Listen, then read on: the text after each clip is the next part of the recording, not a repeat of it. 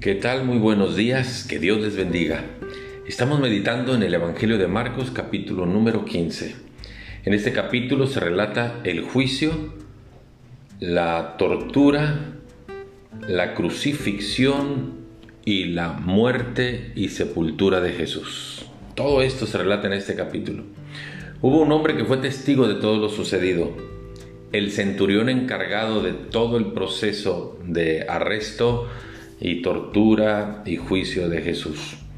Ese hombre pudo hacer una exclamación al ser testigo de todo lo que pasaba. ¿Qué fue lo que vio o atestiguó este hombre?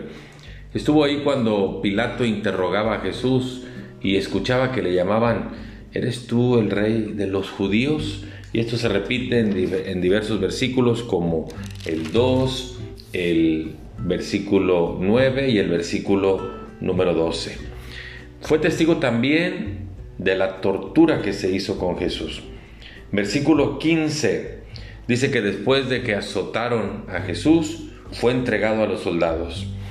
Los soldados se juntaron en toda la compañía de soldados, tejieron una corona de espinas, se la ponen sobre la cabeza y burlándose, le saludaban, hola rey de los judíos, ¿cómo estás? Y le golpeaban la cabeza, dicen los versículos 18 y 19.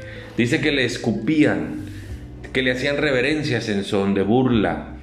Luego le arrancan el manto de púrpura que le habían puesto, que ya estaba pegado por la sangre que había brotado de sus espaldas al haber sido azotado.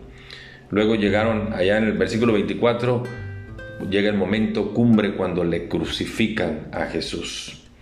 Luego los que pasaban ahí lo veían Dicen que le injuriaban meneando la cabeza y diciendo, ah, tú que dices que eres el Cristo y no te puedes bajar de esa cruz, versículo 29.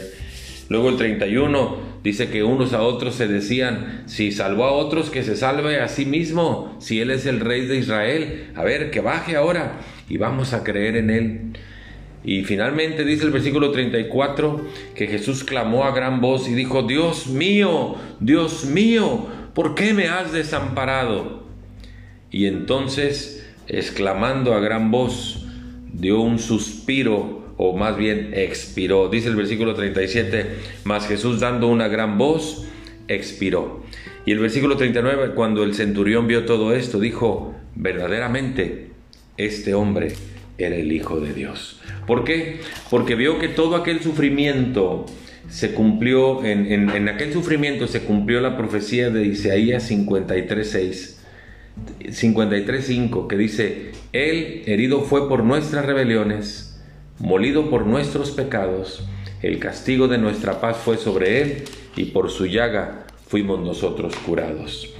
¿Ya ha reconocido usted a Jesús como el Hijo de Dios? Que Dios le bendiga.